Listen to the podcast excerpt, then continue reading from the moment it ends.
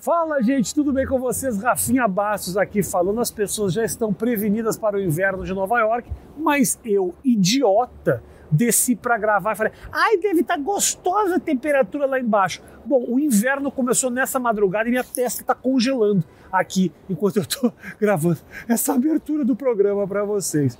O programa de hoje, mais que oito minutos, é com o Ricardo Ventura, ele que é do canal Não Minta Pra Mim. Olha que papo legal, eu tenho certeza que esse você vai curtir pacas não é tiozinho careca, essa careca deve estar tá congelando. Se a minha testa está doendo, esse tio aqui, coitado, deve estar tá sofrendo muito.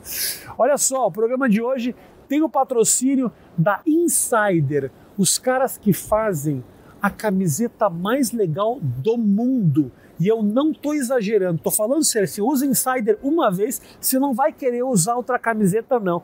Olha eu aí com o Paulo Musi usando a camiseta deles. Olha como ela fica bonitinha no corpo, que eu chego a ficar fortinho. Não tanto quanto o Paulo Musi, mas fiquei bonitão. Uma camiseta que não amassa, não pega cheiro e você não precisa passar ela. É maravilhoso. Cara, para quem é preguiçoso como eu e gosta de sair bonitinho na rua, Insider é o produto ideal. Faz o seguinte, entra agora na Insider e usa o cupom Rafinha15 que você tem garantido 15% de desconto. Mas fica de olho nas promoções, que está rolando promoção relâmpago essa semana. Você pode ter desconto de até 40%.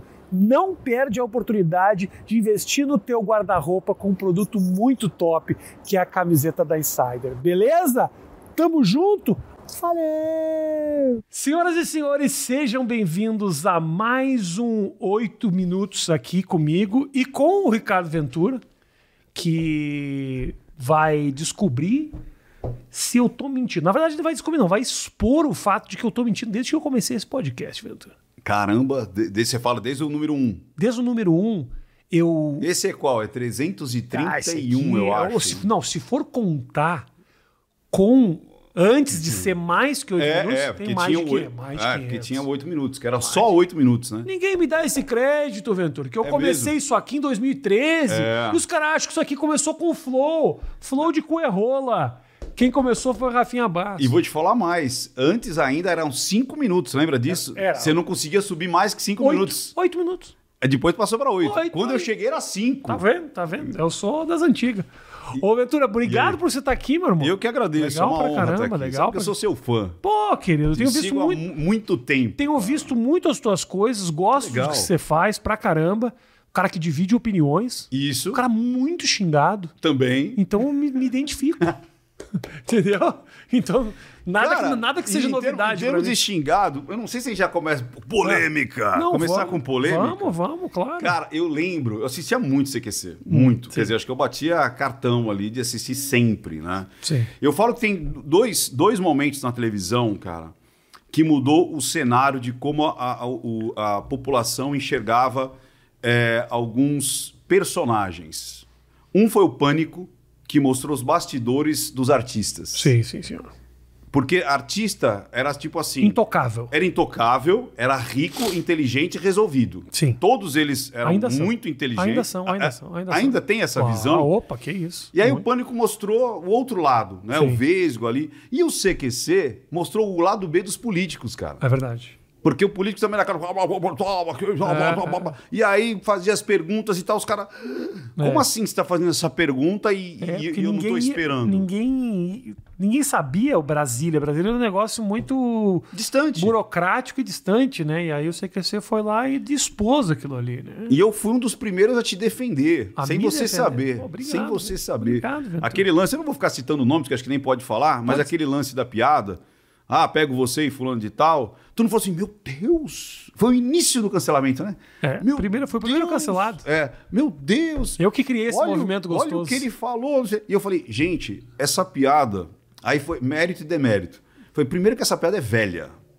A gente usa isso. É qual é, é o. Sabe qual é essa piada? É, na verdade, é. Qual é o cúmulo da pontaria? Comer a mulher e acertar o bebê. Essa é uma piada velha. Era, é, e outra, era, era uma, uma metáfora para dizer assim: eu tô tão interessado, mas tão interessado que não me importa. Eu Isso. pego ela e. Ah, se o Brasil tivesse essa leitura, hein? Mas essa era. a pi- Isso, que você- quantas vezes eu ouvi essa piada em, em grupinhos de, de, de- de homens ali? Fica assim, nossa, eu pegava ela. e- Por quê? Tipo, não importa que ela tá grávida, não impo- eu tô tão interessado e ela tá tão atraente que eu, eu vou. Verdade. E foi o que eu entendi na época. Foi o que eu falei. Que era tipo, ela tá tão atraente, eu pegava. É, não, talvez não tenha sido colocado nas melhores palavras. Mas aí eu falei, Mas- gente, eu falei, que merda. Eu falei, que bosta, né? Que, Irmão, foi é o início, isso. né? Foi um embrião de- de- Mas da a- sacanagem, eu Mas acho. aí é que eu te falo. Quando você tem, e aí nós, podemos, nós entramos no nosso assunto aqui. Quando você tem essas oportunidades né, que aparecem na carreira do artista, que é tipo, ó, meu querido, é o seguinte, você errou. Então agora você vai lá e pede desculpas e joga o jogo. Esse jogo é uma mentira. E as pessoas engolem essa mentira. Tá, entendi. O artista que pede perdão. Aí daqui a pouco os cara, o cara faz atrocidades muito piores na sua vida pessoal, mas esse processo de sedução junto à audiência é uma grande falácia. E tá um saco. E tá um saco. Sim, e, mas é uma mentira. É uma mentira. Por quê? É uma mentira. Por que, que o povo acredita na mentira que o satisfaz? E isso tem a ver com as relações Boa. pessoais também. Por que, que a gente quer acreditar que ele é bonzinho, Boa. que o psicopata que matou tem um lado positivo? O que eu mais ouço é tipo assim, mas você tá falando mal dele é porque você não conhece. E às vezes o cara é um mau caráter, mas obviamente, na minha relação pessoal com essa pessoa, eu também sei um lado Cara, positivo. Tem muita coisa aí. É, é, é, é bem. Quer tem Vamos? mais ou não? Não, não, não, isso mesmo. Então, vamos lá. É, cara, não, quero te, con- não quero te atrapalhar. porque- dá, dá pra ficar três dias só falando isso daí. Por que que Aí eu acontece? tenho que levar meu filho na natação. É, exatamente. Eu vi que ele já falou, pai, me leva na natação. É verdade. Bom, vamos lá. Cara, primeiro, é, tem muitas perguntas aí dentro dessa, dessa, desse prólogo aí que você fez, dessa abertura aí que você fez. Primeiro, se a gente falar antes das redes sociais, é, você tem algo que é o seguinte, é o viés da confirmação. Isso é até usado com cigana, cigana faz muito isso quando está lendo a mão e tal. Mas nós buscamos muito para nós nos sentirmos confortáveis perante a vida, para tipo é quase um ópio, Aham. porque Nietzsche já dizia, né, Schopenhauer, que você tá nasceu para sofrer. Então você busca coisas para se confortar. E aí, quando você tá num relacionamento às vezes ruim, você fala: "Ah, ele me bate, vou não extremo, mas ele põe comida para os meus filhos no prato. Sim. Ah, ele me trai, mas eu vou para a Europa. Você tá entendendo? Então tem essa es- esse jogo de encontrar o viés da confirmação daquilo que eu escolhi. E isso vai para tudo. Não sei se já aconteceu de você saiu para comprar alguma coisa. E aí eh, você tem um filho só? Eu tenho um filho, só que eu saiba, assim. Que você saiba assim. É, sim. então deve ter sido ele que eu vi nos seus braços, acho que uns 10 anos atrás, na Vila Madalena. É possível, é a única criança que eu pego nos braços. Se eu tinha outra criança nos braços, é crime. É crime. Ok. É. Não. Aí é, você tá andando pela rua, de repente você, puta, preciso comprar, sei lá, uma lente dessa câmera e tal. Tá. Você compra. Aí daqui a pouco você. Deixa eu dar uma procurada no Mercado Livre. Aí você encontra mais barato. Mas não vem uma vozinha muitas vezes e fala assim: não, mas eu precisava naquela hora. Aham, sim, sim. Não, mas veja bem, eu- eu estava ali, É. eu economizei pelo tempo. Então você tenta justificar, muitas vezes, os- as, as suas escolhas que não são tão reais e tão boas, com algo é, que te satisfaça. Perfeito. E aí isso, você tá entendendo? Aí agora vamos É tra- buscando conforto. né? Conforto, conforto. A gente sempre busca o conforto. A gente sempre está saindo da cenoura e buscando a cenoura. Tá. Né? A gente sempre quer tirar essa e alcançar aquela. A gente nunca está satisfeito. Não importa. A pessoa mais é, zen budista, ela sempre vai querer. enco- Se você entrevistar a Monja Coen, ela vai falar assim: não, mas eu ainda quero ir no Tibete falar com. Sim. Todo mundo tem um desejo e quer sair de alguma coisa que lhe atrapalha. Não importa quem seja. Agora, quando você é, você vai exponenciar isso, E a internet, cara, é, é tipo. Tem o um lado bacana, que é tipo. Cara, eu preciso que nem agora. Eu, eu acabei de fazer uma participação lá pro, pro Balanço Geral lá do Gotino. Aí eu falei, cara, eu preciso achar o nome daquele cara que fez um filme. Porra, Google, escreve mais ou menos o bichinho. É. Ele amplia suas capacidades de percepção. Na realidade, a internet ela amplia suas capacidades de percepção. Tanto para o bem quanto para o mal. Uhum. E aí, quando você é, entra e começa a ver a vida dos outros, você quer que a vida dos outros se encaixe dentro da tua régua. É muito doido. Sim. Você quer que o mundo se adapte a você, não você ao mundo. Você não se enxerga como um ser que participa de uma comunidade, de algo que você pertence a. Não, você quer que o outro se adapte a você. Sim, sim. Que é um pensamento, se você pegar, é um pensamento que não é novo. Se você pegar na idade da, das trevas ali, era o seguinte: Porra, aquela mulher vive sozinha ali, pô, que saco, por que, que ela não vive? Daqui a pouco você viu que ela tá ali fazendo uns, uns mexerico ali no, no, no, numa sopa e tal, não sei o quê, mas é bruxa. Vão matar. Então todo mundo que meio que destoa da minha régua ou daquela massa, daquela comuna, eu tenho que exterminar. Então a pessoa não deixa de seguir, ela quer te cancelar. Então, olha que loucura isso. Se eu não gostei do Rafinha naquele dia, naquele... quando é que foi aquilo? 2012? Quando é que foi? 11. 11? Uhum. Em 2011, ok. Mudo de canal, deixo... Não, não, eu quero que ele suma da minha vida, da minha régua. Eu não quero encontrá-lo mais. Uhum. Então, olha a paranoia que, que, que esse sistema que sempre existiu potencializa com essa Lente né? Com essa lente de aumento, cara. Sim. E, e, aí, de novo, aí vem a terceira, a terceira fase da sua pergunta. Então as pessoas começaram a viver uma vida extremamente adaptável para agradar a maior quantidade de pessoas possível quando isso lhe rende alguma coisa. É muito difícil também, cara, viver uma vida em que você não tem a aprovação do grupo. Eu não tiro o eu não tiro o, o, o, valor e a importância da aceitação. Tá. Porque é difícil você viver na marginalidade, não é uma opção muito simples. Então, quando alguém ou não pede desculpa, eu sinto que é uma fragilidade, mas ao mesmo tempo você quer ser amado, não é todo mundo, ninguém cria ou ninguém tá aqui para viver sozinho, isolado. Isso. Você quer o, o ser humano o, é um ser sociável. Mesmo que você viva de forma isolada, você não quer ser rejeitado, entendeu? É difícil, cara. Ó, quando você, excetuando-se algumas pessoas, assim, muito, é, por exemplo, os ermitões ali, ermitões ermitães? Ermitões, né? Ermitôncios. Ermitôncios, né? Er, ermi, o ermitão, vamos ermitão. falar no singular. O ermitão. O ermitão, uhum. né? O ermitão, ele, ele realmente ele quer se afastar. Não sei se é uma, desvio de, de, de, de, de, realmente comportamental, ou realmente existe alguém que gosta de realmente viver sozinho sem existe. absolutamente ninguém. Mas o, o ser é tão sociável que quando você pega. Eu acho que foi até antes da, daquele o náufrago do Tom Hanks, uhum. o Bambam no BB1, BBB1. Isso, isso. Quando isolam ele, quem ele cria? A Maria Eugênia. É um personagem. Ele criou uma boneca para interagir porque ele precisava interagir, ele precisava conversar, ele precisava sociabilizar e socializar e tudo mais, porque ele queria mostrar as angústias dele. E ele ganhou por conta disso. Tanto é que quando é. ele ganha, e, e, o, acho que é era o, o, Bial, né? Isso. Aí ele fala assim: a Maria Eugênia, a Maria Eugênia. E ele volta para buscar a Maria Eugênia. Você vê o vínculo que ele criou. E o, o Tom Hanks no Náufrago é o, Wilson. o Wilson, o senhor Wilson. É.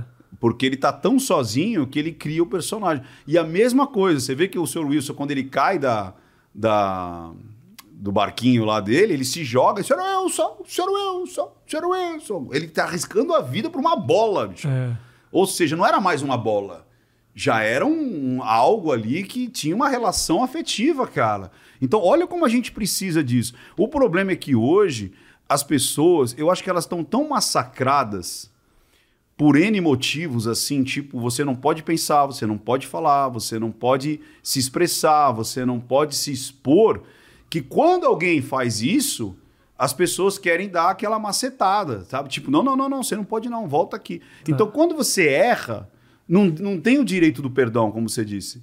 O mais natural seria, cara, eu errei, beleza, beleza. Não, não. Aí assim, se você não pede desculpa, é porque você é arrogante. Se você pede, ai, só tá pedindo desculpa por causa dos patrocinadores. Fazendo vitimismo. né? Você entendeu? Então, é, é uma situação impensável, não dá. E outra, a internet, se você vive da internet, se você.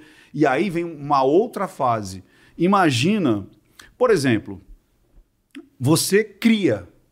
O seu conteúdo é criar. Criar humor, criar isso aqui. É. Então você cria alguma coisa. Sim. Beleza? Então, olha que doideira.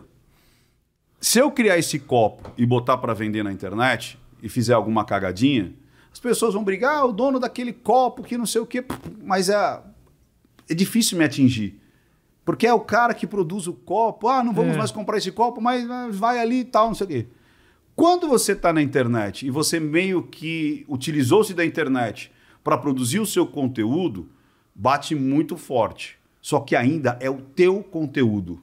Você não é aquilo. A não ser que trate da imagem. Então, aí que eu quero chegar. Então, você está entendendo? Ó, eu produzo copo, eu produzo um conteúdo que eu necessito ali da internet. Sim. Agora, quando eu sou o copo, É.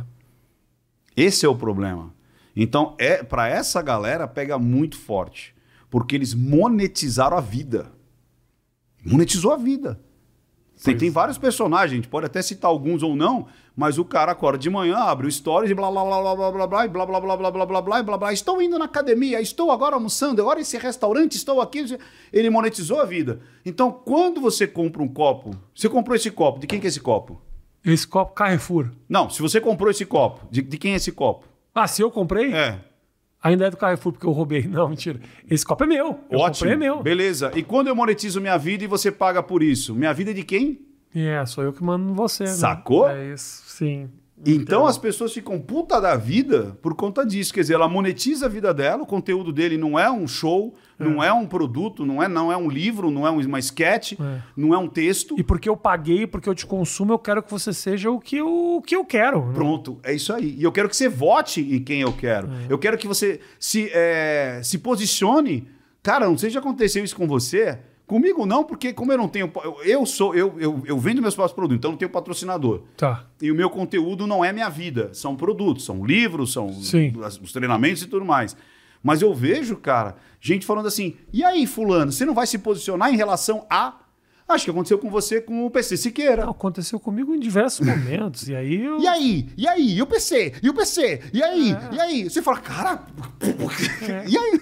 Porra, cara, o cara é ele, eu sou eu. A questão é a questão só é que para conviver de maneira saudável nesse ambiente, você tem que fazer algo, né? É uma dica que eu dou. Inclusive, eu deveria dar curso. Que que eu, eu, eu, eu deveria dar curso. Porque aqui ganha muito dinheiro. Eu não ganho porra nenhuma dando dica de graça aqui, entendeu? É muito difícil você conviver nesse universo se você se importa. Cara, deixa eu dar uma parte. Só Agora você me deu uma ideia. Não se importar Ah, é um trabalho dificílimo. E eu vou te Isso. falar o seguinte. Quando você vê um influenciador dizer, ah, imagina, eu tô acostumado, falam mal, sofrem, mas sim, de maneira intensa. Você só, sofrem. Ricardo, você, só, Claro que sofrem. você vai conhecer uma pessoa na tua vida que caga pra isso. Essa pessoa se chama Rafinha Bastos. É mesmo. Eu cago, mas, Mas de cago verdade? um jeito. Eu, por, por isso que eu tô te falando. Você é faz até- análise ou não? Você não, faz- não, não, não, não faço. Eu faço. Mas eu ia perguntar por causa disso. Eu não Pra faço. saber se em algum momento você levou isso pra análise. Não, não, não. Essa questão não, da rejeição e tudo mais, Não. nada disso. a Isso questão é... o seguinte: eu botei na minha cabeça muito cedo que eu sou um ser criativo. Tá. E que qualquer um desses controles vai matar a minha criatividade e minha autenticidade. Aí mata meu trabalho. Eu vou te falar que em alguns momentos já, já tentei me adaptar um pouco mais ao que o povo queria.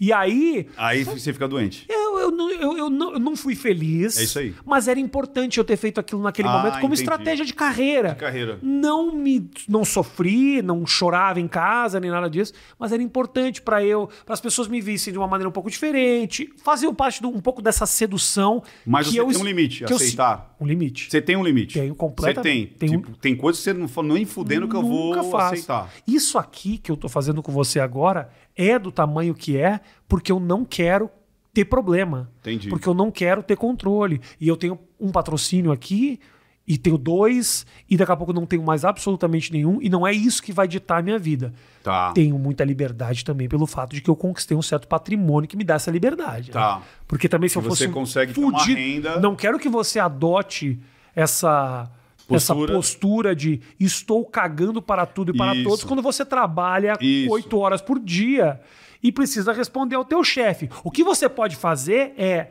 lidar com isso sem sofrer. Tá. Porque no fundo, no fundo, para mim a que questão entendi. sempre é o sofrimento. Vale a pena você sofrer? Faço, não faço, são opções ah, ativas. Mas o é- sofrimento é... você, é em casa. Entendeu? Mas você sempre foi assim, não? Cara, eu tenho. Eu, sempre, sempre. Sempre. Eu tenho uma, uma confiança, Ricardo, que é um negócio que também, também de vez em quando atrapalha. Atrapalha, às vezes. É. É. Não, porque eu Que eu acho que eu sei fazer os negócios que eu não sei. Sei. E, E aí, se dá errado, eu falo, ah, que- porque eles erraram também. Tem erro. Tá. Também tem outros momentos que, obviamente, me atrapalham. Mas isso me. Eu acho o seguinte.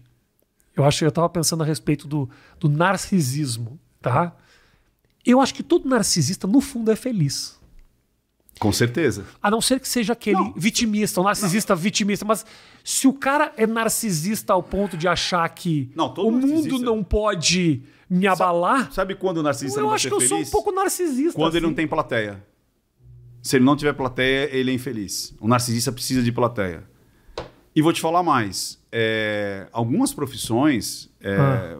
é, o traço, né? é, o traço. Porque tem gente que acha que. Primeiro, Ah, vamos, vamos focar só em narcisista. Olha que legal. tá.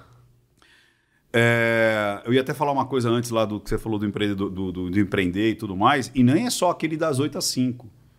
Eu lembro quando eu já tinha loja, eu engoli muito sapo, e foi um cara que me ensinou a engolir sapo. Ele falou assim, cara, a humilhação você já tem. Tipo, vai atrás do que Sim, você quer. sim. E, cara, eu fui muito humilhado em termos de marcas e precisar colocar mercadoria dentro e, e você ir lá e ficar horas e horas e tal, e o cara rir da sua cara, passar na frente da sua loja, entrar no vizinho, entrar em você e tudo mais. Mas como você falou, cara, eu precisava pagar. É, isso. Então eu preciso pagar, eu preciso render, eu preciso trabalhar, eu preciso produzir. E você aceitava muitas coisas, muitas humilhações. Mas é como você falou, isso não me afetava. Essa é a questão. Porque tinha um propósito. Não era aquela humilhação gratuita. Eu escolhia ser humilhado. Acho que é mais ou menos isso. É como você falou. Eu, eu, eu, eu é, fiz algo que não era realmente da minha índole. Que a minha índole era mandar o cara tomar naquele lugar. Aham. Mas eu falei, ok. Então ria da minha cara. Não tem problema. Me humilhe. Porque eu vou conseguir essa porra aqui. Você entendeu? Então acho que tem esse esse jogo de quando você precisa, você, lógico que tem um limite moral, ético que cada um. Por isso que eu falei, você tinha um limite, você falou tinha um limite, Ah, claro, tem. né? Agora eu esqueci a segunda parte Não, que era Mas aí é, uma- uma- é um devaneio meu. Ah, a- da- do narcisismo. A respeito do Vamos lá. Não, não, isso é é muito um legal. devaneio Não, não é meu, devaneio. Eu acho que o narcisista está sempre no controle. não, não é devaneio não, cara, porque vamos lá, primeiro, vamos excluir é que virou agora um, um adjetivo. Ai, minha mãe é narcisista, por quê? Ai, porque ela implica comigo. Porra, sua mãe é mãe. É, é, sim. Ela não é narcisista, ela é mãe. Ela, mãe serve para implicar, serve para tentar botar um limite, serve para confrontar, são gerações diferentes. Cala- Porra! Aham. Ou então a pessoa é muito, muito soberba, ou cheia- ai, narcisista. Não, ela é soberba. Narcisista, quando você pega como um transtorno, como, né, como um transtorno de personalidade, aí isso é legal, né, que é onde a gente quer chegar. É, eu acho que eu, eu confundo um pouco o narcisista com o egocêntrico. Muitas Não, aí vezes. é, é o egocêntrico, é, no- é um Eu acho- adjetivo. eu acho que é isso. Agora, o acho transtorno, É, mas vamos lá. Eu me coloquei como Cara, narcisista, no todo- fundo eu não sei se eu, se eu me Não, encaixo. com certeza você é. Sabe por quê? Eu acho que tu pensa, o que nós estamos fazendo aqui, cara? Quem gosta de câmera, É. quem gosta de palco, quem gosta Isso. de. Ele precisa. Você não precisa de aplauso? Você não precisa de, tipo, cara, no final falar. É. Pô, Rafinha, seu show foi demais, foi E- legal pra caramba. Nossa, não tem como não gostar, reconhecimento, claro. Entendeu? E você fala, sou bom nisso. É, Você entendeu? Ou as pessoas falam, cara, você ganhou tal prêmio. E você fala. É. Então você ter traços, o problema é quando isso causa dor e sofrimento. Isso. A você ou a terceiros. Ok, ok. Porque todos nós temos um pouco desse Claro traço. que tem. Eu não quero- todos, mas quem é normalmente trabalha com, com arte, que trabalha com, Ah. Com comunicação. Você acha que o Silvio Santos não é narcisista? Oh, meu Deus do céu. É que óbvio que Eu- sim. ele cara. tinha o programa Silvio Santos, é, o programa nome Silvio dele. San- Oi! O nome dele nome no programa. Então é tipo, cara, é óbvio, mas não é isso. É igual a psicopatia. O que você tem de, de grandes líderes, grandes líderes que todo mundo baba ovo, que tem traços de psicopatia. Você entendeu? Até para conseguir conviver com os problemas de larga escala, o cara não pode sofrer E com a che- fome e com a morte. Ou chegar em casa e dormir e falar assim: pô, mas você vai ter que mandar a Mariana que tá grávida do setor, não sei o quê. Mas a empresa precisa. Pá, pá, pá. Isso é um psicopata. Claro. Você entendeu? Mas quando ele olha e fala, cara, eu preciso fazer em prol disso ou daquilo, ele vai fazer. Como um juiz, muitas vezes, dá uma canetada, vou ter que despejar não sei quantas pessoas. Tá bom, vou despejar. Chega em casa e dorme. Mas isso é psicopatia? Claro. Você entendeu? Mas Por então isso. todos nós somos, Sim, Ricardo. mas todo mundo tem traços. Claro. Entendeu? Porque, Agora, assim, porque, porque muitas vezes eu tô vendo a- o jornal e aparece desastre, ah, caiu um prédio no Zâmbia. eu Não, falo, porra, então. o Zâmbia, tá não, na puta mas que vamos pariu. lá. Mas aí caiu, não foi você que derrubou. Não, sim, sim, sim. Eu não causei isso. É, o psicopata ele vai causar e Ah, vai não. dormir. Ah, não, não, não, não. Você entendeu? Tá bom, tá bom. Isso, aí, isso aí eu acho que eu não ficaria muito tranquilo. É, então, mas tanto é que tem profissões, eu sempre falo que são portas abertas e portas fechadas. É. Você pode, e isso nasce, você não se torna, você nasce psicopata. Então vamos supor, se você nasce psicopata lá no, lá no Tibete, dentro de um mosteiro, a- o, o maior da sua pulsão que você vai conseguir é falar assim: galera, sete dias sem comer, vamos fazer um jejum aqui. Vamos É. todos agora cantar esse mantra, esse om, no ju, a- ajoelhado no milho. É. Entendeu? Mas com um propósito, você tá entendendo? Sim. Agora o cara nasce numa facção criminosa. Portas abertas, portas fechadas. Como é que vai ser a pulsão dele? Cara, se a gente botar uns pneus no- nesse cara e botar gasolina, acho que vai ser legal, né? Porra, se a gente cortar os dedinhos pro cara começar a falar, e se eu cortar o braço e depois mandar o cara embora? Você entendeu? Ou seja, portas abertas e portas fechadas. Eu posso nascer na favela ou em Alphaville. O que, que eu vou encontrar para satisfazer minhas pulsões? Sacou? Então isso tem a ver com a psicopatia é algo seu. É isso aí, você nasce. Você não aprende. Você não aprende. Porque mesmo o cara Você naquele... pode ter um comportamento a- a- a- análogo, ou seja, você pode ter um, você pode aprender, mas quem aprende tem o- o- a capacidade de ser curado Uhum. através de terapia, de um monte de coisa e, e blá blá blá blá blá. Quem nasce não tem cura, Entendi. entendeu? Porque o convívio com esse ambiente onde não há respeito pela vida pode fazer com que o cara tome, o cara tome certas atitudes que não considere, por exemplo, a vida do próximo. Mas isso é tratável. Vamos Quando é, quando é o meio. Quando é o meio. Tá. Agora, quando é da personalidade, não. Você nasce com transtorno, por exemplo, antissocial, que é o, é o- é psicopata. Você já conheceu um psicopata? Já, você também, com certeza. Você pode ter certeza que na sua vida você deve ter conhecido alguns, assim, você entendeu? Agora, esses de carteirinha, de trocar ideia, não. Sabe, esses de carteirinha, tipo um Jeff Dahmer, que agora tá na moda por causa da Netflix. Aham. E o Jeff Dahmer, quando eu, eu, eu fiz análise faz mais de um ano, e, e agora que apareceu na, na Netflix, é, e aí é o problema da série, né? Porque a pessoa vê aquilo como é, aquilo fosse o documentário. E tem muitas coisas que estão romantizadas. Sim. Mas o próprio Jeff Dahmer, olha que interessante. Aí vão dizer, ah, mas ele não era. Isso também é uma coisa interessante. Por quê? Tem muita gente dizendo assim, não, ele foi diagnosticado como bipolar. Eu não concordo. Alguns amigos meus psiquiatras não concordamos. Tipo, a gente fez até um teste, no, tem uma live minha, se entrar no meu canal depois, o Não Minta Pra Mim Oficial, no Instagram, Tá. tem a live lá com o Dr. Sadi, um grande psiquiatra.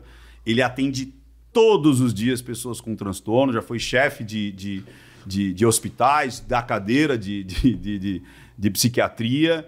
E é, ele acredita que o, o Dahmer é, era psicopata. Aí você fala, pô, mas não é uma ciência exata? Não. Isso que é muito legal. Quando você fala de ser humano, esquece, não é uma ciência exata. É muito da sensibilidade e da observação do que aquilo compõe um quadro. Tanto é que quando as pessoas vão fazer um, um, um relatório, é, o fulano de tal tem comportamento blá blá blá análogo ao DSM-5 tal tal tal de transtorno de personalidade, transtorno bipolar, transtorno de é, borderline. Se não me engano dele era falaram que ele era borderline, se não me engano. Tá. Eu falei bipolar ou borderline? Você falou bipolar. Não, é borderline. Fala, ah, ele é borderline. Eu não acredito. Eu não acredito nisso. Tanto é que a, acho que a Suzane Richthofen, ela tem tipo dois laudos dizendo que ela é e dois laudos dizendo que ela não é. O que, que é a Susana von Richthofen? Qual é o diagnóstico da Susana Então, tem gente que diz que ela é psicopata e outros dizem que ela não é, que ela não, não, não se enquadra. Entendeu? Por quê? Porque não é uma ciência exata. São testes, inclusive, de observação. Não dá para você aplicar um, um, protocolo e chegar no final e você, sabe, revista Cláudia, uhum. vamos fazer esses testes aqui e, e, vamos ver no Não é assim, entendeu? Então, é, quando a gente fala, você já conheceu um psicopata daquele. Tanto é que eu falo que eu gostaria de conversar com a Suzana Richthofen e o Maníaco do Parque, cara. Os dois juntos? Seria não, não. um encontro bacana, né? Não, os dois que juntos, encontro não. gostoso. Cara, você quer ver uma loucura do, do, do Maníaco do Parque? Imagina. Ali é. Ali, desculpa te interromper, mas a frustração sexual ela te leva a lugares muito, muito equivocados. Ou não. Ou a alta potência também. Tipo assim. Ah, você vira um cara extremamente poderoso pra. É. Pra, não, não, você não tem suprir limite. uma carência. Não, não, não, você não tem limite. Você vai potencializando, esse é o problema. Então, outro mito também. Ah, o psicopata é muito inteligentinho ou é muito burro, não tem ah. essa. Entendeu? Tem uns que são muito inteligentes, por exemplo, o Ted Bundy, um cara muito inteligente, e você tem o Manico do Parque que não consegue fazer uma frase com concatenização. Como é que fala? Concatenização, né? Concatenização. Com, né? Não, não consegue, ele não consegue ele vai falando, ele, ele, sabe, ele vai falando, se perde no meio. Sim. Você entendeu? E aí, um cara desse, extremamente limitado, né? De, de, de, de, de, uma, de uma perspicácia, é, de uma cultura que a gente fala, uma educação básica, vamos dizer assim. Porra, as meninas estavam andando num ônibus ou no trem, cara. Nunca tinham visto o cara. Ele entrava, conversava com a menina, convencia ela. Meu, imagina, a menina está dentro de um ônibus. Ela tem um objetivo, ela estava indo para algum lugar.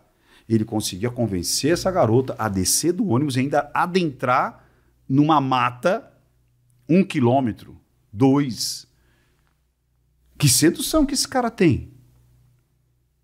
Eu nunca vi nada igual. Você tá entendendo? Tipo assim, cara, o Ted Bundy ainda é, atraía por causa de uma deficiência, ele falava, ah, ele fingia que estava com o braço quebrado, a perna quebrada. É, ah. mas, é, mas é... E depois ia lá e dava uma martelada na cabeça. Pronto, acabou. Martelada na cabeça, pá. Agora o cara levar. E outra, aí vem esse lance da frustração. Tem é, maníacos, maníacos não, os, os psicopatas que são maníacos sexuais? Tem, e outros não. Alguns, é como você falou, tem até a frustração.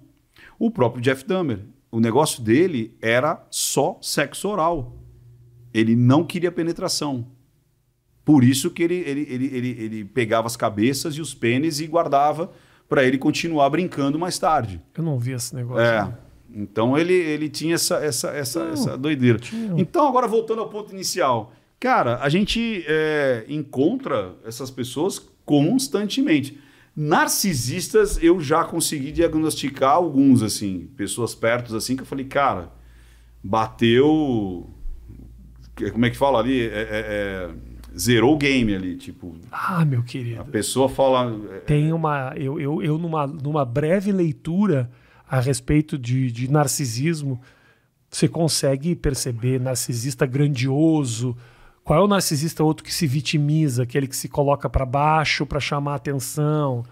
Tem uma outra, uma outra maneira de tratar do narcisismo. Ah, tem, tem, tem figuras na internet que você vê o tempo inteiro nesse processo de sedução junto ao público, se vitimizam, inventam histórias escabrosas para chamar o foco e depois Entendi. são grandiosos e conquistam o mundo inteiro e comemoram as suas vitórias. É um negócio maluquíssimo, cara. A internet possibilita isso. Você tem o público inteiro, o tempo inteiro contigo, né, cara? É. você já não sabe nem mais como agir depois de um certo tempo. Se você não tem um certo controle, se você não tem um certo equilíbrio, isso aqui, essa coisinha aqui, pode enlouquecer qualquer um, cara. Exatamente. O Instagram e essas redes, elas acabam amplificando esse narcisista que existe dentro da gente? Sempre, sempre, sempre. Porque imagina. E outra, né, cara? É, como eu disse lá no início, como potencializa, é, você. E, e, e é como uma droga. É como uma droga.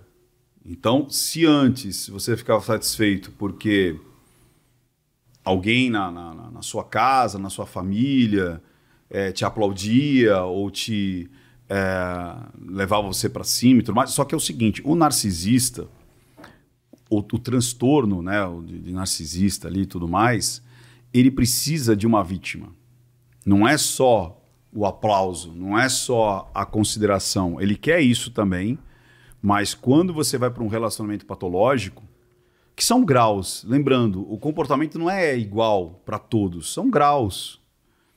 Quando vai para um relacionamento patológico, e esse relacionamento patológico pode ser entre um casal, mas pode ser também chefe, pode ser realmente mãe e filha, que eu acho que estão exagerando demais, pode ser é, entre alguém que tem ali um, um, uma um grupo, por exemplo, que você domina ali, você é um líder de alguma coisa, não precisa nem ser chefe, mas um líder ali é, é, que, sei lá, um líder comunitário, alguma coisa assim. É, normalmente essas pessoas precisam é, criar uma vítima. E aí o prazer dessa pessoa não é só que ela ganhe os louros, mas ela, ela gosta de a, a outra pessoa sendo menosprezada. Então ela cria muitas vezes um cenário para que ou as pessoas ridicularizem aquela pessoa, ou é, que as outras pessoas notem as falhas, ou que haja uma comparação, ou às vezes não tem nem a comparação, porque você se colocou tanto numa situação tão, tão foda que você precisa estar ali submisso para conseguir viver, porque se nem isso você não, não viveria, que chega nesse nível de relacionamento abusivo. E aí sim um relacionamento abusivo. O relacionamento abusivo sempre ele está relacionado a um, um, um, um, personagem que ou é psicopata ou narcisista. Não tem como não estar. Porque o prazer desses dois é a dominância. Só que por é, situações diferentes. O narcisista, ele precisa desse ratinho de laboratório, mas ele mantém esse ratinho de laboratório. Normalmente o psicopata, ele precisa chegar no fim porque ele, ele precisa escalar e, e essa, esse escalar chega numa violência, chega numa morte, chega numa agressão. Logicamente, como eu disse, existem graus e graus, mas são, são coisas diferentes. Um é quase uma simbiose. Né? O narcisista é quase uma simbiose. Ele precisa do, do ratinho de laboratório. Uhum. Ele precisa da, daquela pessoa para ele humilhar, para ele estragar, para ele. Ele sente bem nisso. Já o psicopata, não. Ele não. Se, se acabou aqui, ele pega outro. Não existe um vínculo eterno, vamos dizer assim. Entendeu? Por que que. Por que, que a gente está vivendo uh, essa época de celebração do psicopata? Porque existe uma espécie de uma de um charme por trás dessas histórias pessoas assistindo a séries de crime, de assassinato. Imagino que você deva falar bastante a respeito disso. E dá muita audiência, né? É, isso. É louco isso. Aqui nós não fazemos nada por corte, Ventura. Aqui não, aqui não, não é um podcast que funciona com cortes. Mas eu sei, eu tava pensando nisso no, enquanto quando eu tinha marcado o papo com você. Eu não assisto, uh, eu não assisto muitos desses. Tá. Eu gosto de assistir mais os nacionais, porque eu gosto de dar uma força para a indústria da criminalidade brasileira, né? O criminoso brasileiro ele merece o apoio e eu valorizo o que é nosso, entendeu? Então, eu assisti da. da Guilherme de Pádua? Da, da do Guilherme de ah, Pádua, tá. do João de Deus. Tá. Os gringos não me apego tanto, que eu já acho muito fantasia, muita, tem muita criação. Principalmente quando é série. Tem muita fantasia. Tá, quando é série, eu não, não assisto. Eu gosto quando é documentário. E não me venha com reconstituição também, que eu odeio os que botam ator que é parecido com o verdadeiro criminoso. Eu acho uma bizarrice esse negócio. Você gosta de documentário. Eu gosto de documentário. Porque quando... daí você vê a, a pessoa mesmo. Puta, ali. sabe um que eu achei maravilhoso na Netflix? Chama Staircase. Esse é muito bom, que é a história de um toda uma história que se. Uh, uma, uh, o próprio réu de um assassinato, ele tinha sido. Estava sendo julgado pelo assassinato da mulher que morreu na escada de casa. E ele contrata uma equipe de cinegrafistas e mostra toda a questão do julgamento. Então, assim, são imagens reais de toda a história. Então, me interessa muito a questão jurídica. Eu acho muito ah. legal isso, assim. O crime, se a mente do psicopata, não tanto. Mas hoje em dia as pessoas estão interessadas é. para saber como funciona a mente desse cara. E por que isso? Então, a, eu acho que tem dois motivos aí. Primeiro, eu um falei é... tanto para algo que uma frase. Não, mas é bem legal isso. Esse, essa, essa essa situação que você criou antes aí é bem importante porque existe uma coisa que é quando a gente fala de morte atrai muito. Isso desde os tempos imemoriáveis, né? O, o que mais incomoda o ser humano é a morte, cara. Se uhum. você vê, o que mais incomoda é a morte. A gente não sabe o que é a morte. Será que a morte simplesmente é a morte? Será que a morte existe algo depois? Será que existe um, um recomeço? Será que existe uma outra vida? Será que a alma, o meu pensamento? Ou acaba ali? É um transtorno, cara. Você pensar na morte por si só, biologicamente, é, é, é, é algo que incomoda a humanidade desde sempre. Perda de tempo. Mas é, se você. Ficar gastando uni... tempo pensar o que, que, que, que tem Porque... depois. Eu descubro na hora, caralho. E na realidade, se a consciência acabar, você não vai ter consciência nem de e, se questionar. E nem vou descobrir. É, então... Exatamente. Só que isso incomoda. Sim. É, aí você traz uma, uma, Isso é o lado filosófico do, do, negócio. Você vê que todos os filósofos, desde lá de 2000 antes de Cristo, era o quê? O que somos nós? Para que, que viemos? O que, que é isso? O que, que é a vida? Para onde vamos? Para onde vamos? E blá blá blá. Cara, isso desde sempre. Desde sempre. Sempre tenta explicar o que é nós estarmos aqui. O que é que nós estamos aqui conversando agora? Né? O que, que é isso? Para que isso? Só que se você é, sintetizar isso de uma maneira bem simples, desastre na, na, numa rodovia. Cara, todo mundo dá aquela paradinha para ver é, o que aconteceu. Eu. Por quê? Você se coloca naquela situação. Uma crueldade. E ao mesmo tempo, você quer ah. entender a morte, você quer entender o comportamento humano, porque muitas vezes você se vê naquela situação. É como você falou logo no início. Então, peraí, todos nós temos essa. Temos, cara. Nós temos essa vontade, às vezes, de quebrar as regras sociais. Porque, de novo, olha, olha a abstração. O ser humano, ele nasce sem regras. Ele nasce sem um Estado. Ele nasce sem uma Constituição. Constituição, livrinho, Constituição, sem um processo jurídico, Sim. sem a, a pedra lá de Hammurabi. Ele, ele só, só, nasce, só, só nasce, nasce. Só nasce. Só que daí daqui a pouco você olha, você não pode andar pelado. Olha, você não pode, isso aqui. Olha, você não pode ficar excitado e pegar a menina ali que você achou legal. Olha, você não pode ir lá e, sei lá, dar um tapa na cara daquele cara, porque, você... porque existem regras sociais. E as regras sociais não são naturais da psique. Então, essas pulsões vão continuar vindo. Uhum. Então, nós temos pulsões que são contra a regra? São. Inúmeras, mas inúmeras. E aí, essas pulsões, se você controlá-las de uma maneira sadia, você, que é muito difícil, por isso que vai estourar em alguma coisa. Vai estourar num, numa, numa, numa perversão, vai estourar numa. É, alergia. Numa alergia, no, no psicossomático, vai estourar num desvio de comportamento, de conduta, vai estourar no que você faz escondidinho no seu quarto, no seu banheiro, vai estourar numa parafilia, vai estourar em, numa numa, numa, numa situação que você não consegue controlar, e alguns vão, por não ter essa, esse, esse link social, justamente o psicopata, ou o narcisista, ou o borderline quando estoura, né, que ele está no limite da, da situação, né, ele vai estourar. E aí o mundo vê. Uhum. Aí o mundo vai chamar isso de alguma coisa. Ou de crime, ou inaceitável, ou pecado, ou inapropriado. Olha, você está fazendo uma situação inapropriada, isso é inapropriado, um abuso. Só que essas coisas, quando a gente vê realizadas, nos atraem, porque muitos querem entender como que aquela pessoa conseguiu fazer aquilo. Chegar naquele ponto. Que muitas vezes, talvez, eu até queria, mas algo me, me, me deixou tranquilo. Você acha então que o cara que assiste tem um cantinho tem. dele que fala, ah, mas ele que ele fez o que eu estava pensando? É, ou como seria se eu fizesse? Ou, é, e se eu tivesse do outro lado, se eu fosse a vítima? Ou É, mas se não fosse tanto, mais uma situação. Tanto é que você vê a- as fantasias. Sim, sim. Tem um, um lado disso que a questão é: esses caras chegam a atitudes socialmente muito extremas, Isso. né? E o extremo chama a atenção. Não Isso. tem como não, né? É... O que que levou o sujeito a acelerar o carro e atropelar 50 ciclistas? Que estouro na mente desse sujeito fez ele contrariar as regras mais básicas de convívio, que é respeitar a vida de muita gente. Porque matar um, hoje em dia nós chegamos ao ponto de que você não emplaca mais série na Netflix se você mata um. É isso aí. Você tem que matar 15 com requintes de crueldade. Crueldade. Eu imagino como é, como é que deve ser o pitch. Eu acho que, eu acho, inclusive, tem assassino que tá aí na Netflix antes de matar pra falar.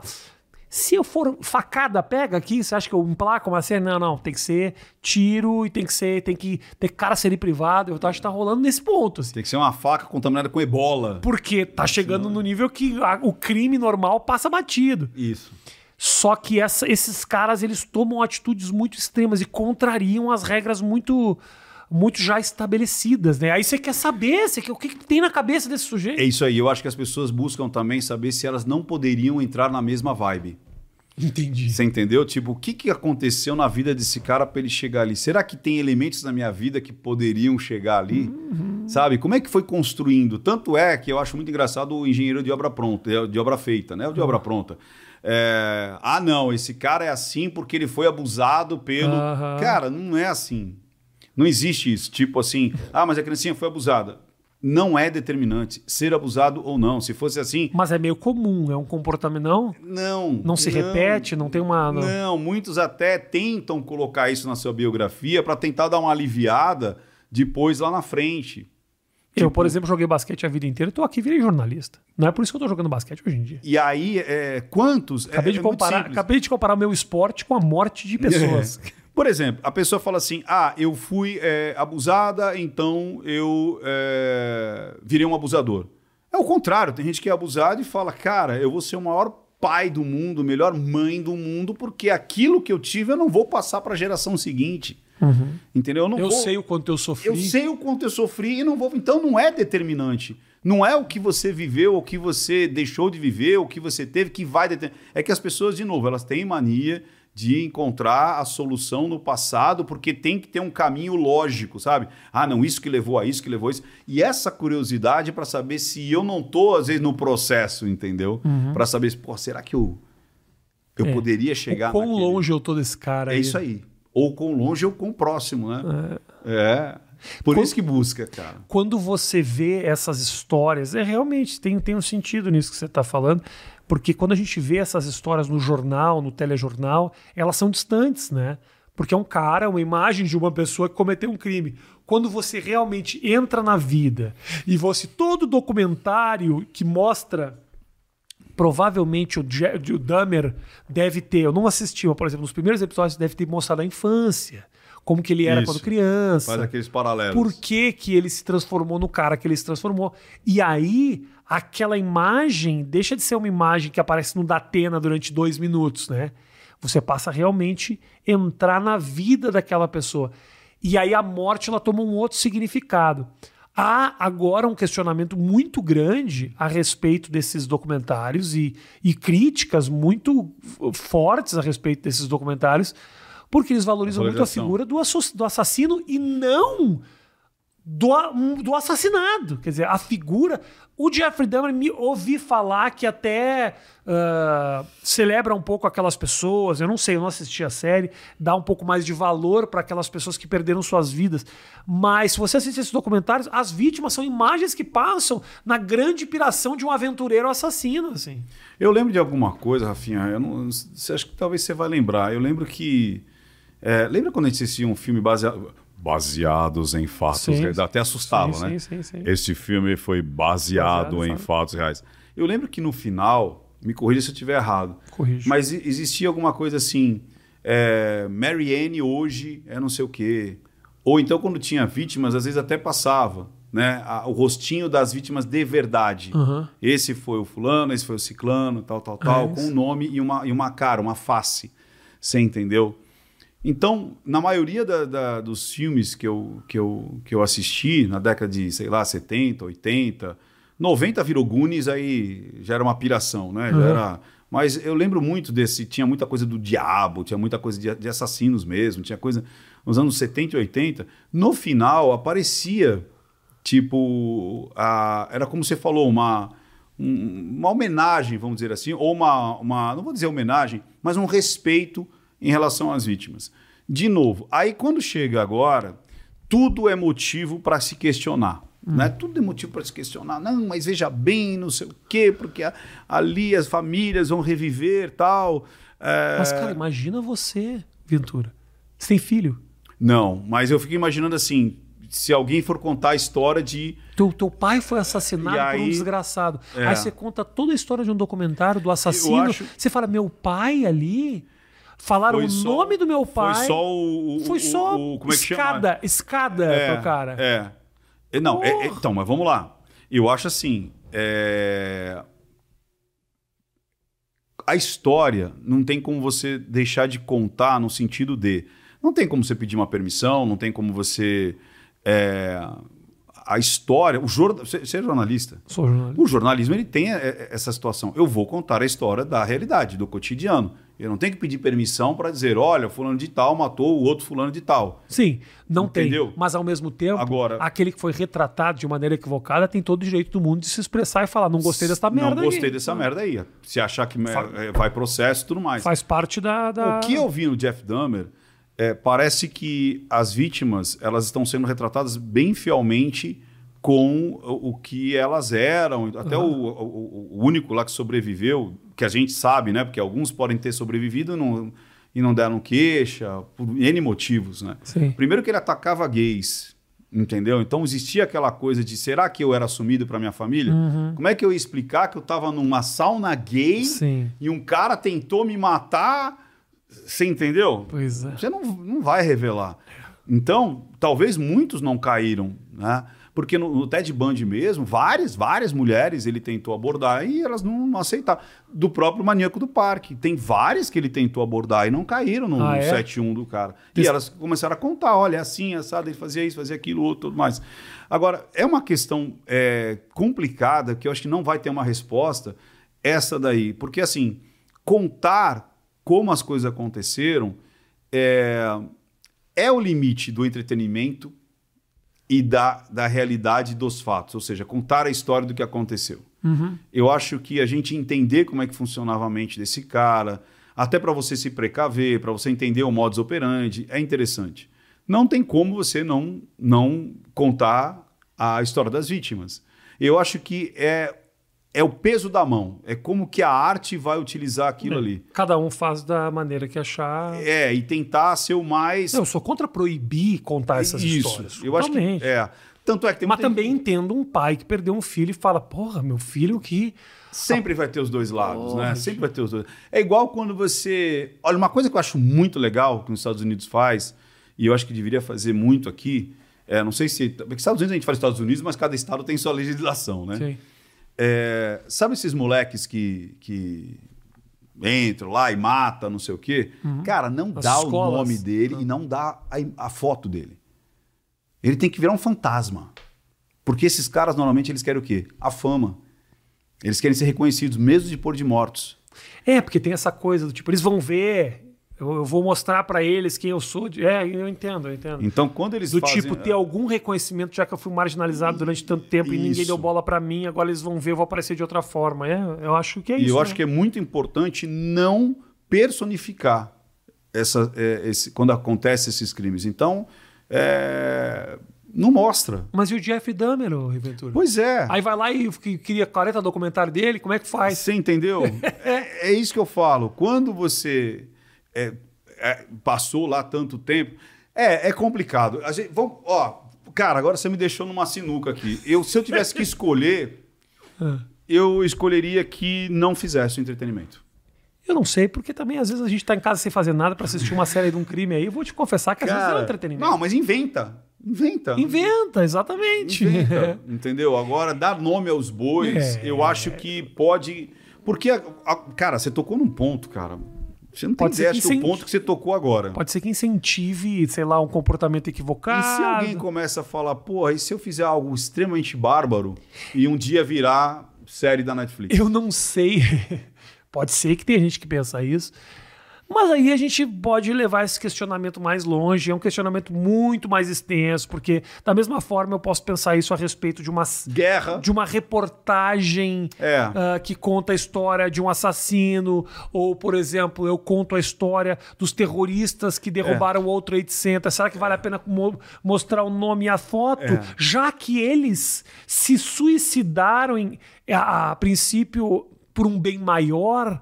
O suicídio para eles não é um né? problema, Não pelo é. contrário, a divulgação da imagem dele transforma esses caras em mártires. Então, eu não acho que a gente vai ter essa resposta. Não, não vai ter. não vai difícil. ter. É, é sem resposta. É sem resposta. porque como é que você vai. é, é, não- porque daí vira censura. Eu entendo. Censura prévia.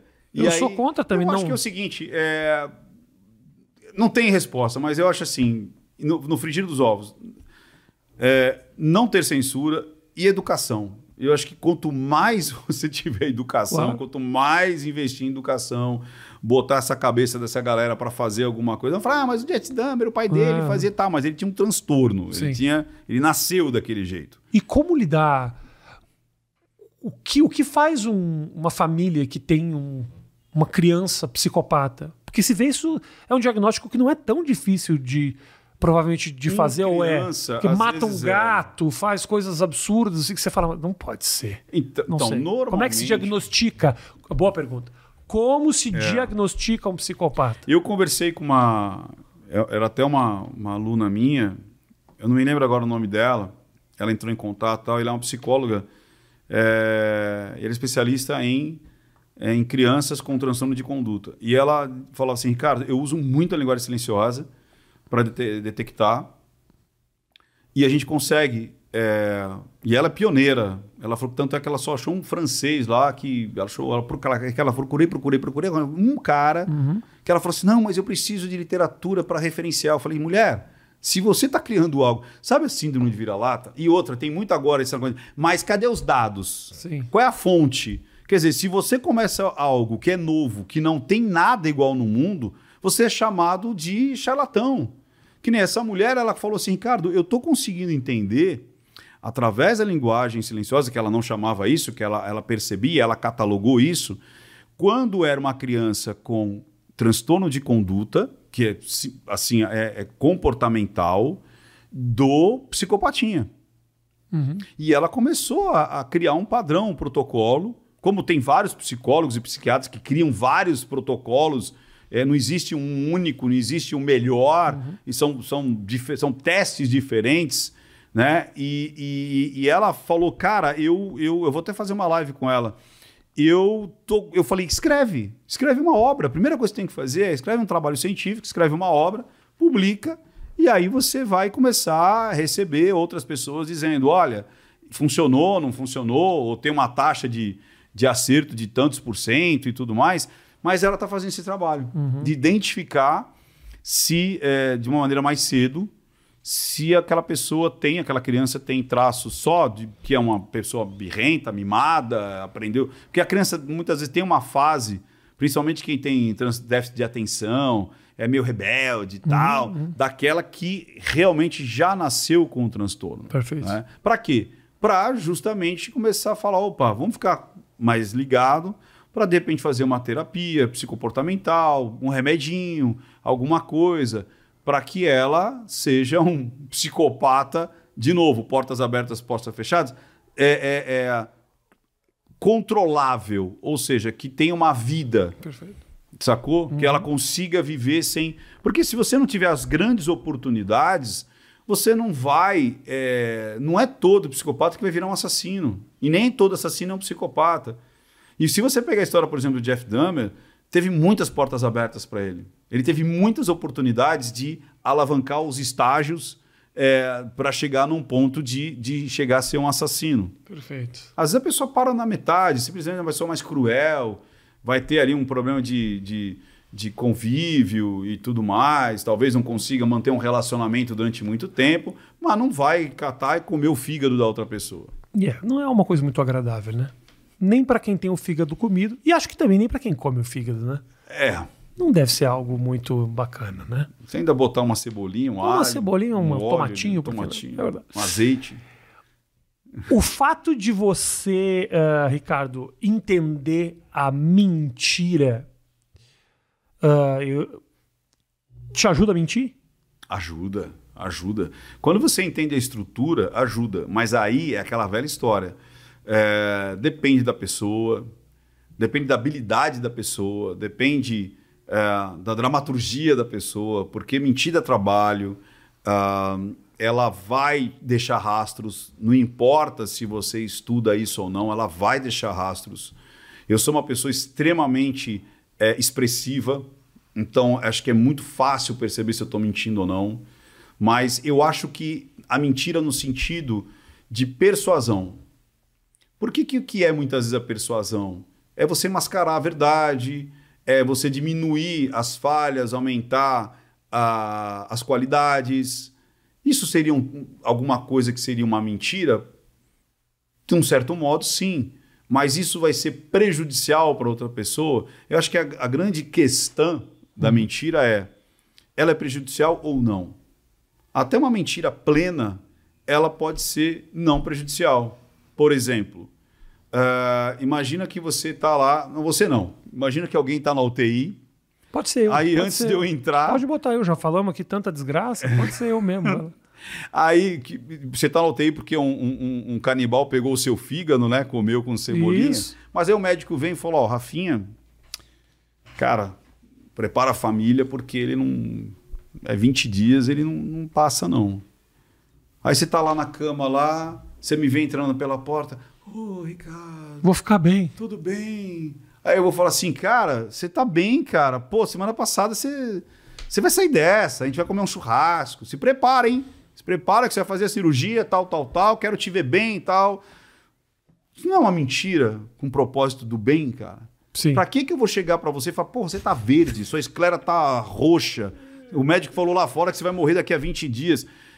E aí é nesse ponto também que acontece aquelas, aquelas transformações que as pessoas chamam de milagre. Aham. Tem pessoas que, cara, estavam desenganadas, vem alguém e fala e reza e faz uma catarse Isso. e a pessoa se cura. Muito difícil essa cura surgir a partir de um grupo de pessoas que vem dizer que você vai morrer. Você entendeu? Acho que é entendi. impossível, Se quase. chega todo mundo, você vai morrer, você vai morrer, e do nada aparece um milagre. A não ser que tenha uma força muito grande, claro. Cara, mas mesmo assim, cara, você pode ver que existe Fé, ou a fé. A fé, né? mas exatamente. Mas você precisa, você precisa se agarrar em alguma coisa. Então, se você pode. Você pode ser a boia que você está jogando para a pessoa, dizendo, cara, você vai sair dessa e tal. Outra, você pega ali o, o- o Churchill mesmo. É, ficou é, é, famoso pelos discursos, né? Cara, as tropas estavam em frangares, não, vamos conseguir ali, parar os inimigos, e a tropa. "Ah", Entendeu? E, e conseguir essa, essa, essa mudança. Pô, se eu não me engano, a- a- aquela, a- aquela batalha de, de, de- Como é que chama lá? Do, do- do- do- dos persas ali, do Dario. E os gregos, cara, Dario tinha acho que 100 mil homens, cara. Os gregos não sabiam o que fazer, então, tinha acho que 20 mil. E os caras falaram assim, mano, vou morrer, vou morrer, vou morrer. Até que pegaram um maluco lá, que era um tipo um druida, e falaram assim, não, vocês têm que ficar atrás das muralhas de, de, de, de madeira. Aí os caras falaram assim, pô, vamos fazer um castelo de madeira? Os caras falaram, não, vamos fazer uns barcos. Aí os caras foram pro barco e tal. A tropa do Dario, que era tudo... "Ah, ah, ah", quando chegou lá não conseguiu conquistar, moral da tropa abaixo, os caras vão lá, reconquista. Cara, tem muito esse lance de moral de tropa, de jogo. Pô, jogo, você não jogou basquete? Ah, sim. Quantas vezes, às vezes, um técnico no meio do, do, do jogo, "Pô, eu acredito em você, você vai lá, você vai fazer, e você dá aquela... É, E o cara fala, puta, Rafinha, mão, mão furada. Confiança, cara, tal, confiança Mas eu vou falar e vou fazer o time mudar. E não muda. É. E às vezes é uma mentira. O cara sabe que aquele time é uma bosta. É. E ele vai falar algumas coisas ali, ah, isso é. E os caras, ele tira a força, não sei da onde. E é uma mentira. Então, eu acho que a questão não é se é mentira ou não, se é persuasão ou não, se é manipulação ou não. Inclusive, um livro meu chama Como Manipular e Persuadir Milhares de Pessoas. É o que você quer fazer com aquilo. Você entendeu? O que, que eu quero? O que, que eu quero fazer com esse copo? É que a, a palavra persuasão, ela tem quase que um significado meio pejorativo. Na verdade, não necessariamente. manipular. Quando eu falo manipular, cara. Pô, vamos lá. Seu filho, de repente, em algum momento da vida dele, ele falou: pai, não quero escovar os dentes. A convicção dele era não escovar os dentes. Toda criança fala, ah, não quero escovar, quero brincar, brincar, brincar e dormir. De repente você, a mãe, fala assim, olha... É... Vai cair teus dentes. Os Tom- pais falam muito então, isso. Vai, Ó, cair, teus dentes. Vai cair seus dentes, vai ficar feio. na verdade, não Ah, vai, Não né? vai. Sua boca vai ficar não sei o quê, os seus amiguinhos vão, vão ficar com você e tal. E você manipulou aquela ideia convicta que ele tinha que não precisava escovar os dentes. Sim. Porra, uma puta manipulação. Às vezes seu amigo chega e fala assim: vou fazer um negócio. Hum, não faz. É. Não faz, não faz. Ó, por causa disso, disso, disso. Você manipulou completamente a decisão que seu amigo já tinha. Totalmente. Então, o que, que o- a ferramenta em si, ela não é boa nem ruim. É. A mentira em si não é O boa uso nem ruim. dela é que- Exato, a persuasão em si não é boa nem ruim. É o que você vai usar com ela, qual é o final. Grande Ricardo, pra gente acabar nosso papo aqui, Já acabou? Aqui é, aqui não é flow, aqui, Aqui- é falamos e deu. Eu tenho um limite pras pessoas. Eu gosto de você, mas duas horas pra mim é demais. Aí apertou o botão. puf, Aí, já- pum, sobe. Quando eu falei que eu ia te entrevistar, obviamente, como eu te falei, você divide opiniões. Tem muita gente que falou, não, o Ventura é um charlatão. É, o pessoal ama isso. O que que, da onde surgiu? Me explica isso. Da onde surgiu isso e qual é a principal crítica que você recebe? Me explica da onde saiu essa história. Cara, Por que, que as pessoas te vendem isso? Porque na a questão da, da- do reconhecimento dos sinais não é uma ciência. Qual é que é o negócio? Então, o, o grande barato é esse. Primeiro, né? Ah, quando a gente fala de linguagem eh, corporal, linguagem não verbal e tudo mais, isso é a ponta do iceberg. Então, quando as pessoas colocam que eh, você vai descobrir uma mentira através de um movimento mecânico ali, do- isso não existe. Do olhar, não existe. Eu passei anos falando isso. Só que daí venderam, muitas vezes venderam isso como uma ciência exata. Lembra que a gente falou? Cara, não é uma ciência exata. E para quem acredita que é uma ciência exata, aí, lógico, isso é charlatanismo. Isso não existe. Não existe eu fazer umas perguntas para você e afirmar com total convicção, ele está mentindo. Sim. Isso não existe. Agora, onde está sendo a, lugar- a linguagem silenciosa? Né? Já que ela é, é tão é, pseudociência, né? que eles falam charlatão, É. pseudociência. É. O que mais você ouviu dos jornalistas no final do debate do Lula e do Bolsonaro? Ah, mas aí virou ciência. Linguagem, linguagem Ah, silenciosa. Não fala, sim. olha, linguagem corporal desse, daquele outro, tal, tal, tal. Cara, virou na boca de todo mundo. Olha, a linguagem corporal do Bolsonaro, a linguagem corporal do Lula, a linguagem. Cara, isso é usado. Eu, é, eu tenho alguns alunos que são psiquiatras, são juízes, são psicoterapeutas, são psicólogos. E eles utilizam como um soft skill, ou seja, um acompanhamento. Eu tenho alu- alunos que são é, policiais, são investigadores. Como é que. A anamnese, cara, médica. Emplacamos agora um, um, um, uma- um trabalho no maior, no maior é, congresso que existe, que é o Brain Behavior and Motion, falando justamente a linguagem silenciosa como prevenção de abuso infantil. Eu, a linguagem silenciosa ela vai dar um direcionamento. Você tá entendendo? Tipo assim, tem coisa aqui que eu não, não tô. investi- ó, o, o meu aluno chama Jorge Tadeu, acabou de lançar um livro, chama Doutor Jorge Tadeu, juiz, juiz do trabalho. Inve- é, inquérito, inquérito ou investigação? Não, interrogatório. Interrogatório eficaz. Um dos capítulos é a linguagem silenciosa. Porque ele percebeu que pô, o cara deu uma, É. uma rateada, falou: peraí, vou fazer mais perguntas. Ou É. peraí, vamos fazer uma diligência. Sim, Ou peraí. não é o suficiente pra eu dizer esse cara tá mentindo, Com- mas ao mesmo tempo eu, eu vou investigar. te, te dá base para isso. Ah. Isso que é, que é o bacana, isso que é legal. E outra, eu não parei nessa parte mecânica, eu acoplei a psicanálise. Ou seja, eu não, não olho só o daqui para fora, o que é visível aqui. Eu observo o que está aqui na psique. Eu vou te falar. Ah, você faz isso Sim. na conversa, talvez você nem se dê conta disso, porque talvez você se dê mais conta, mas acho que virou tão orgânico pra você, porque você, na minha conversa com você, você saca muito quando eu vou falar. Quando eu tô conversando com você, eu não precisei fazer muito sinal para que você interrompesse, para que você acelerasse a sua resposta porque eu ia falar. Saquei. E às vezes na conversa eu preciso fazer um gesto para que a, eu vejo que a pessoa está às vezes se estendendo. Eu não sou de cortar ninguém. Para mim, se você falasse uma hora seguida, eu estava feliz. Mas às vezes tem uma pergunta ou outra que eu quero fazer e eu preciso ser mais Incisivo. físico com você, tipo, eu só de, eu olhe- olho pra trás você já saca. Então, Que legal. vira meio natural. Então, com certeza. bacana, então- então você então tá, funcionou. tá fazendo esse trabalho. Se você acha que o cara é charlatão, aí você tem os seus motivos. É. Mas agora tá explicado e eu vou dizer que eu sou uma prova de que pelo menos ele entendeu quando eu queria fazer a pergunta. Boa. essa, é a, essa é a pequena amostragem que eu tenho.